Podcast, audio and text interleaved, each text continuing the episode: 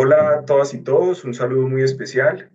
Les damos la bienvenida al segundo episodio del podcast Diálogos sobre Derecho Ambiental y Salud Pública de la Clínica Jurídica de Medio Ambiente y Salud Pública de la Universidad de los Andes.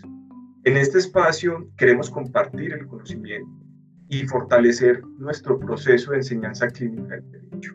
Nuestro podcast tiene tres modalidades de episodios unos tipo monólogos orientados hacia el fortalecimiento teórico, otros con diálogos entre estudiantes sobre los casos y proyectos que gestionan, y por último, conversaciones con personas invitadas sobre los temas que maneja la clínica. En esta ocasión tendremos un diálogo con estudiantes investigadoras.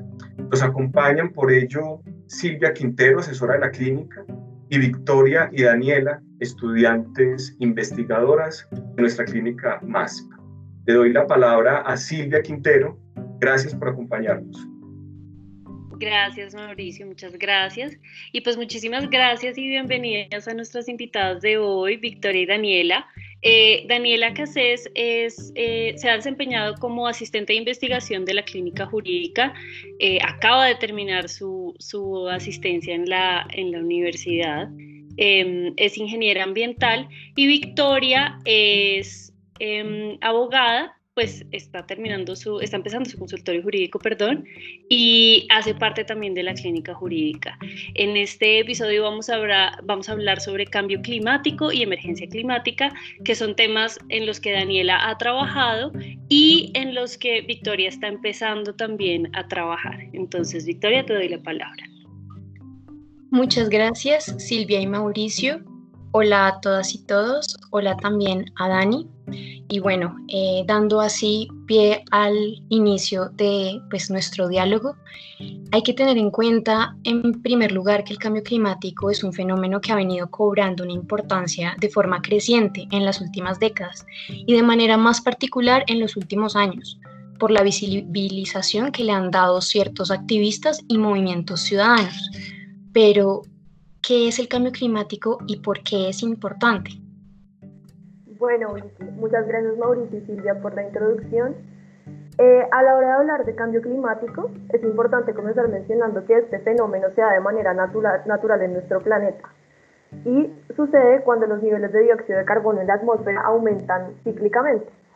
Sin embargo, em, todo el problema empieza a cobrar importancia desde la era industrial, desde la, desde la revolución industrial que tuvo lugar pues, en, nuestra historia de sociedad humana. Y fue un momento en el que empezamos a sacar combustibles fósiles que estaban bajo tierra y al momento de quemarlos dejamos de almacenar ese carbono bajo tierra y empezamos a expulsarlo a la atmósfera, incrementando los niveles de dióxido de carbono que actúa como un gas de efecto invernadero. Es el gas de efecto invernadero más conocido pues, a nivel mundial. ¿Y por qué se llaman así? Se llaman gases de efecto invernadero porque actúan de la misma manera que actúa un invernadero de plantas. Entonces, estando en la atmósfera, calientan nuestro mundo porque guardan el calor que viene de la radiación solar. Al momento de que esto pasa, este fenómeno no es malo. Muchas veces tenemos la concepción de que es algo negativo, pero de hecho si no tuviéramos la atmósfera y si no tuviéramos estos gases de efecto invernadero, la temperatura global sería de alrededor de menos 18 grados. En cambio, como los tenemos, eh, la temperatura promedio de la Tierra es de 15 grados centígrados y pues esto ha permitido el desarrollo de la vida como la conocemos eh, hasta el día de hoy. La importancia del cambio climático como fenómeno antropogénico radica en que al aumentar la temperatura por medio de esa emisión de gases de efecto invernadero que vienen de los combustibles fósiles, em, hemos alterado la temperatura de la Tierra. En este momento hemos incrementado la temperatura un grado centígrado pero con los niveles de emisiones que mantenemos eh, y las tasas que, de incremento que vienen año a año, em, preocupa lo que pueda llegar a pasar en, en los próximos, pues en las próximas décadas y específicamente a final de siglo. Eso es la importancia. Y es importante también tener en cuenta que deja de ser un fenómeno solamente científico y pasa también a términos políticos, a términos económicos y a términos tecnológicos. Eso es la importancia general del cambio climático y una descripción muy breve del fenómeno. Muy bien, Dani. Dentro de lo que describías, también hablabas como de que este fenómeno, de hecho, pues es vital también para nuestro planeta y el problema ha sido, digamos, esta aceleración eh, que ha generado la intervención humana en este proceso. Este tema también ha sido históricamente identificado como una respuesta alarmista sobre los escenarios futuros. Algunos incluso hablan eh, de forma negativa como un colapso civilizatorio producto de esto. ¿Tú consideras fundado este alarmismo? Pues sí, me parece muy importante tu pregunta y de hecho este alarmismo, este concepto de que se ha venido formando un alarmismo excesivo, eh, es preocupante, principalmente porque viene de personas incluso de la talla de presidentes que llegan a hacer afirmaciones que son sumamente irresponsables cuando eh, el mensaje actual, el mensaje que se está dando en torno a, a, este fenómeno y a esta problemática es muy moderado si se tiene en cuenta lo que nos viene mostrando la ciencia y lo que nos vienen mostrando las predicciones futuras de los impactos realmente devastadores que pueden llegar a ocurrir en nuestro planeta si no ajustamos nuestros modelos productivos, nuestros modelos de consumo y si no abrimos la posibilidad de redefinir ese concepto de bienestar moderno que existe actualmente. Afortunadamente, eh, en los últimos años hemos venido viendo el crecimiento de movimientos ciudadanos, especialmente de movimientos juveniles como el liderado por Greta Thunberg, y esto ha visibilizado la, eh, problemática y además estos movimientos civiles han venido alzando su voz y las generaciones futuras que ya están acá, que ya están en nuestra tierra y que van a evidenciar esos efectos asociados al cambio climático, están pidiendo que se les garantice un futuro digno y lo están haciendo con toda la razón. Porque de hecho la ciencia ha mostrado que los impactos son tan impresionantes que se llegó a un primer acuerdo global en torno a la problemática de cambio climático que fue el Acuerdo de París. Esto fue un hito en las negociaciones climáticas porque es la primera vez que se logró llegar a un acuerdo de todos los países del mundo, tanto en vía de desarrollo como desarrollados, para poner un límite al incremento de temperatura que fue un límite de 2 grados centígrados, con esfuerzos adicionales para intentar limitarlo a 1.5 grados centígrados. Eh, sin embargo, si uno revisa los compromisos actuales de cada uno de los gobiernos, se puede evidenciar que estos, que estos compromisos no están alineados con las metas, porque si se cumplieran a cabalidad, eh, se terminaría llegando a un incremento de temperatura que está alrededor de los 2.9 grados, que si se compara con el objetivo de 2 grados centígrados y aún más de 1.5 grados centígrados, pues se ve que no está en línea. Em, esto es importante y pues acá retomo tu pregunta de por qué, de, qué opino acerca de, esa concepción de alarmismo. Considero que de, que de hecho el mensaje tiene que ser mucho más mucho más de sentido de urgencia, incrementar ese sentido de urgencia que tiene que existir, porque eh, los impactos se percibirían principalmente en países altamente vulnerables como lo son los países en vía de desarrollo y los estados insulares. Y más particularmente dentro de estos países, el cambio climático impactaría de manera diferenciada a grupos en estado de vulnerabilidad y en estado de marginalización.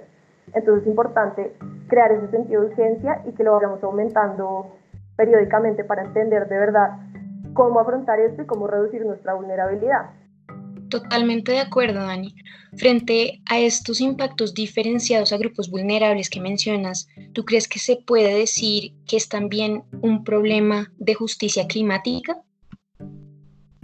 Claro que sí. Y qué bueno que introduces este concepto de justicia climática porque es muy importante aclarar qué es y es muy importante establecer su importancia.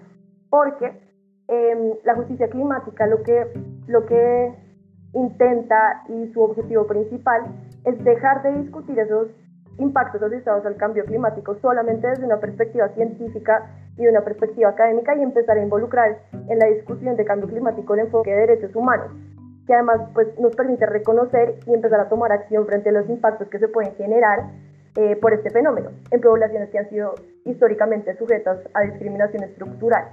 Entonces la justicia climática lo que propone es garantizar estos derechos de las personas mientras que se construyen acciones y políticas de mitigación y adaptación de manera conjunta. Por eso es muy importante que hayas introducido el concepto de justicia climática. Totalmente, esa visión integral es muy relevante. Ahora, aterrizando este fenómeno de cambio climático al contexto colombiano, ¿cómo has observado que el país ha abordado esta problemática a nivel normativo y regulatorio? Bueno, nuevamente quiero agradecer tu pregunta porque en, términos de cambio climático es muy importante aterrizar eh, todos los impactos, todas las acciones de mitigación y de adaptación a los contextos particulares de cada país, eh, de cada región e incluso de cada municipio, porque varían ampliamente y no se puede entender como un fenómeno tan amplio, sino que siempre es mejor llegar a particularidades de cada uno de los lugares. Entonces, de manera general, en el año 2015 Colombia participó en las negociaciones de París y presentó sus documentos, sus compromisos a través de la contribución nacionalmente determinada. Y bajo este contexto de Acuerdo de París, eh, a través de la Ley 1844 de 2017 se aprobó el Acuerdo de París y en el año 2018 se finalizó este proceso de ratificación. Entonces, esto como en términos generales y en términos internacionales. Eh, por otra parte, a través del decreto 298 de 2016 se crea el Sistema Nacional de Cambio Climático, SISCLIMA, que son básicamente el conjunto de entidades, de políticas, el conjunto de normas, procesos, instrumentos, mecanismos, estrategias e información en general para gestionar la mitigación y la adaptación al cambio climático en el país. Entonces, por ese lado tenemos el CISCLIMA. Y por otro lado, tenemos también em, la Ley 1931 de 2018, que es la Ley de Cambio Climático, que tiene como objetivo general establecer las directrices para la gestión del cambio climático desde el nivel nacional hasta llegar al nivel distrital y municipal, incorporando las autoridades ambientales. Em, nuevamente, el objetivo de la ley es reducir esa vulnerabilidad de la población y los, de los ecosistemas frente a los impactos del fenómeno de cambio climático, mientras se promueve una transición hacia una economía que vaya en línea con esta reducción de vulnerabilidad y con esta mitigación de emisiones de gases de efecto invernadero. Entonces, esta ley se abre como un primer paso para encaminarnos hacia esa resiliencia climática a través de una serie de instrumentos de gestión. Muy interesante. ¿Podrías eh, explicarnos, quizás profundizar sobre más o menos cuáles son estos instrumentos tan importantes que trae esta nueva ley? Claro, pues la ley consigo, eh, pues la ley en sí no puede funcionar sola y con ella vienen también incluidos una serie como de eh, instrumentos, como tú bien lo mencionas, para esta gestión de cambio climático, no solo a nivel nacional, sino también a nivel sectorial y a nivel territorial. Entonces, el primer instrumento que se tiene son los planes integrales de gestión del cambio climático sectorial, que son instrumentos que cada uno de los ministerios eh, genera para orientar la, la incorporación de medidas de mitigación de gases de efecto invernadero y medidas de adaptación para cada uno de los sectores económicos. Y por otra parte, tenemos los planes integrales de gestión del cambio climático territoriales, que son los instrumentos que cumplen la misma función de los anteriores, solamente que en términos territoriales y en términos de autoridades ambientales regionales para la gestión del cambio climático. Eh, también se han generado otro tipo de documentos, como lo son la Política Nacional de Cambio Climático y las comunicaciones nacionales eh, en el marco del Acuerdo de París esta explicación que nos das es clave para entender cómo el mapa que genera esta nueva ley y pues con ocasión de ello, em, teniendo en cuenta que dentro de la Clínica de Medio Ambiente y Salud Pública has llevado a cabo la creación de un laboratorio ciudadano de cambio climático, quisiera preguntarte en el marco de eh, pues este este panorama que estamos exponiendo, en qué consiste ese laboratorio y cómo llegaste a la idea de generar este tipo de actividades para la ciudadanía de Bogotá. Creo que eh, es pertinente empezar explicándote un poco acerca del contexto de la creación de este proyecto. Y todo este proyecto nace eh, teniendo en cuenta que como clínica tuvimos la oportunidad de participar en la revisión del acuerdo del proyecto de acuerdo distrital de declaratoria de emergencia climática. Entonces hicimos una revisión del borrador y eh, posteriormente lideramos un evento en el que creamos un espacio de diálogo con otras clínicas jurídicas y con diferentes expertos eh, de universidades acá en Bogotá para hacer una revisión de ese borrador y em, hacer nuestras sugerencias a representantes del Consejo de Bogotá que estaban presentes en esa reunión, así como sus equipos asesores. Entonces, a partir de esta revisión, como clínica logramos identificar que se proponía eh, la creación de un panel distrital de cambio climático como órgano consultivo para el Consejo de Bogotá, en lo que hace referencia a la toma de decisiones de adaptación y mitigación al cambio climático. Sin embargo, nosotros como clínica siempre hemos tenido el objetivo de incidir para lograr una construcción participativa del conocimiento a través de un fortalecimiento de capacidades y de una garantía de los derechos de acceso a la información y a la participación de la ciudadanía. Em, entonces quisimos aplicar este mismo principio a nuestras, a nuestras sugerencias al proyecto de acuerdo distrital. Y más particularmente, teníamos eh, los objetivos específicos de adoptar un enfoque de gobernanza de priorizar a comunidades y sectores que han sido marginalizados históricamente, no solo en términos de participación, sino también de construcción y gestión del conocimiento, y de empoderar a la ciudadanía para llegar a incidir en la toma de decisiones. Entonces, a partir de estos objetivos que teníamos y de este contexto que se nos dio en torno al proyecto de acuerdo distrital de declaratoria de emergencia climática, hicimos un análisis de diferentes instancias, más particularmente de la veeduría ciudadana, del observatorio ciudadano y del enfoque de ciencias ciudadanas, para finalmente llegar a la conclusión de que el enfoque de ciencias ciudadanas era aquel que se ajustaba mejor a, a nuestras necesidades y a lo que queríamos lograr. Entonces ese fue como más que todo el, el, el contexto de creación del laboratorio. Dani, si nos pudieras eh, explicar tal vez estos conceptos que mencionas y que eh, sería pues muy fructífero conocerlos, digamos una definición general de qué es una veeduría ciudadana, un observatorio, qué diferencias hay con pues lo que propones en la clínica que es un laboratorio. Claro que sí.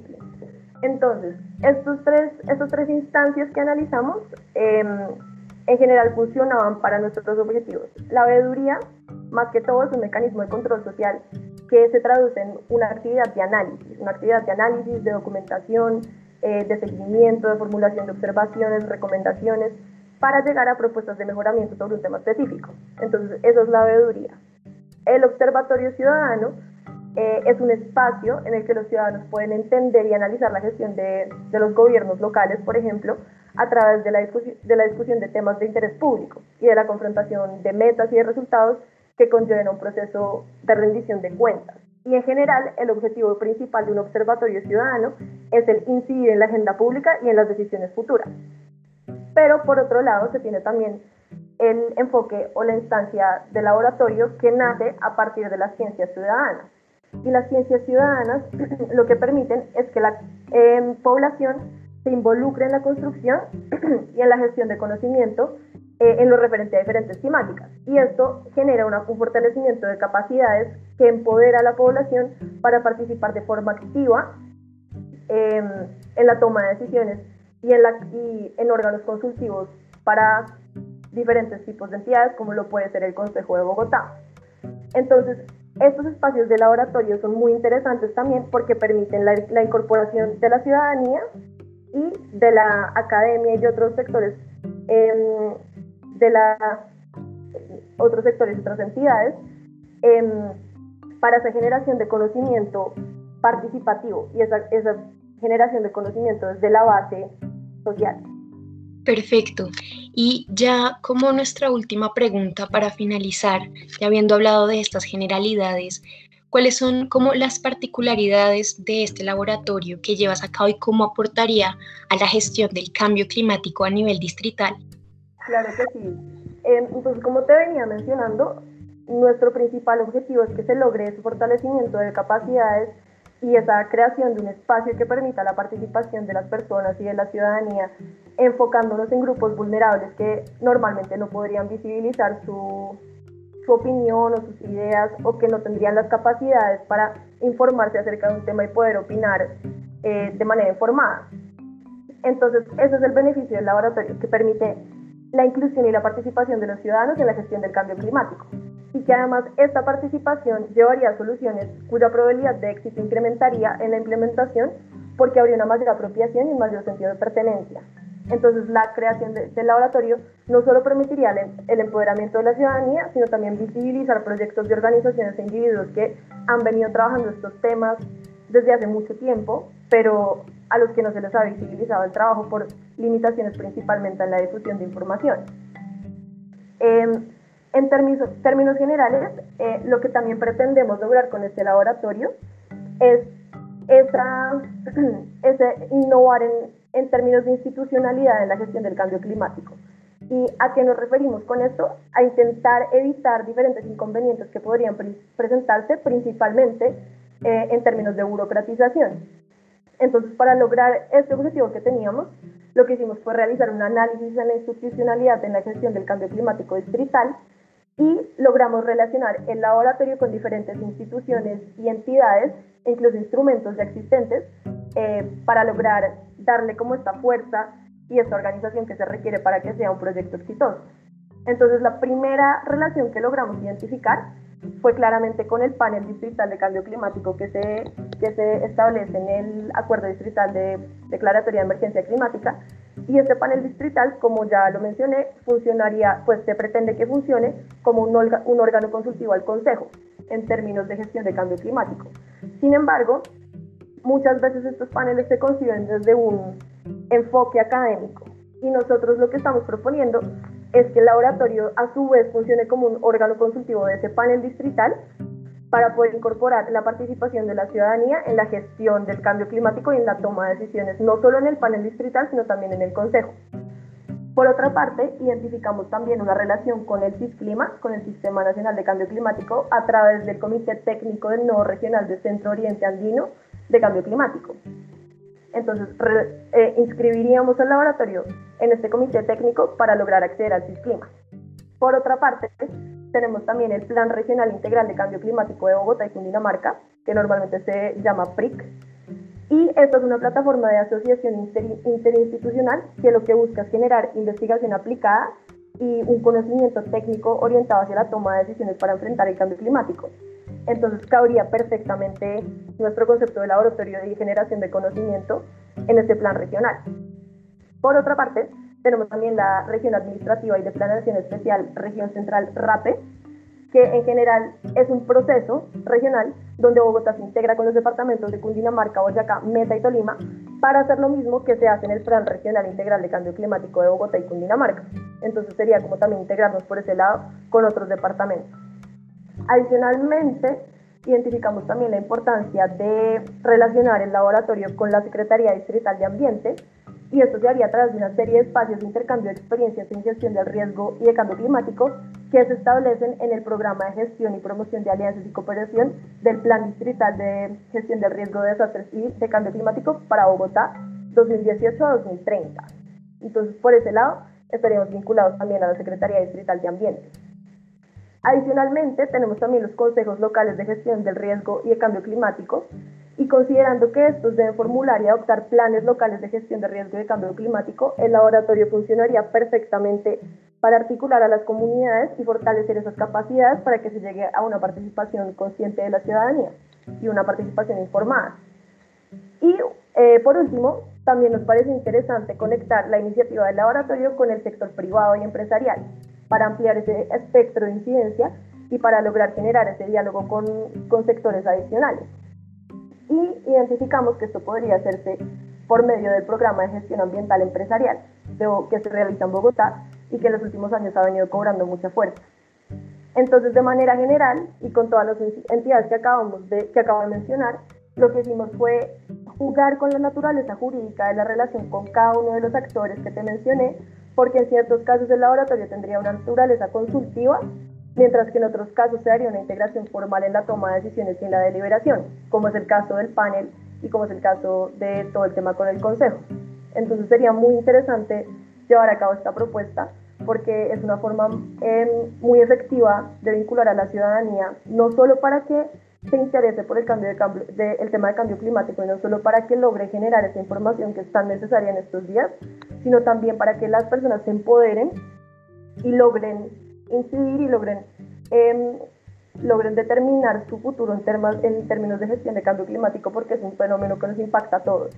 Y no es ningún secreto que impactará de manera diferenciada a las personas vulnerables. Y es por esto que nuestro laboratorio se enfoca y tiene ese enfoque de priorizar a los grupos en estado de vulnerabilidad y de marginalización que normalmente no podrían eh, incidir en la toma de decisiones y que además no tendrían esa capacidad de entender em, la, la, magnitud del problema y la, la, magnitud de las afectaciones. Entonces, generando estos espacios de participación y estos espacios de fortalecimiento de capacidades, lograríamos vincular a la ciudadanía en la gestión del cambio climático distrital. Definitivamente, Dani, esta herramienta parece ser no solo eh, articuladora de muchos ámbitos de la sociedad civil, sino asimismo, como lo mencionas, una herramienta innovadora que provee capacidades y que puede llegar a impactar de forma definitiva en cómo se están tomando las políticas públicas distritales. Eh, no me queda más que agradecerte y pues eh, sí, por todo, por la compartir ese conocimiento que es tan necesario, sobre todo en estos tiempos. Muchísimas gracias, Dani. Muchísimas gracias a ti, Vicky, por tus preguntas y por el espacio. Es un espacio muy importante y nuevamente agradecerles. Muchísimas gracias a ustedes dos, a Daniela y a Victoria, nuestras invitadas de hoy. Es importante tener estas conversaciones y realmente quiero hacer eco del llamado de urgencia frente a la atención integral de la gestión del cambio climático que nos hacía Daniela hace unos momentos eh, y además eh, tener en cuenta la necesidad como bien ella lo expresaba, de entender que este no es un tema exclusivamente científico, sino que debe incluir ámbitos de participación, tiene que incluir un ámbito político, económico y social también, en el que tengamos en cuenta los efectos diferenciados del cambio climático sobre poblaciones vulnerables. De ahí también la necesidad de, y la importancia de propuestas como este laboratorio ciudadano. Eh, entonces, pues realmente muchísimas gracias a ambas por acompañarnos hoy, por compartir su conocimiento y su disposición. Gracias por este valioso espacio. Este es un ejercicio que nos permite compartir el conocimiento y fortalecer nuestras capacidades. Desde nuestra clínica promovemos la justicia climática y seguiremos buscando esa integración de los derechos humanos en toda la gestión del cambio climático. Muy orgulloso y feliz por su compromiso. Gracias Silvia, Daniel y Victoria. Damos de esta forma por finalizado este espacio y muchas gracias a todos y todas.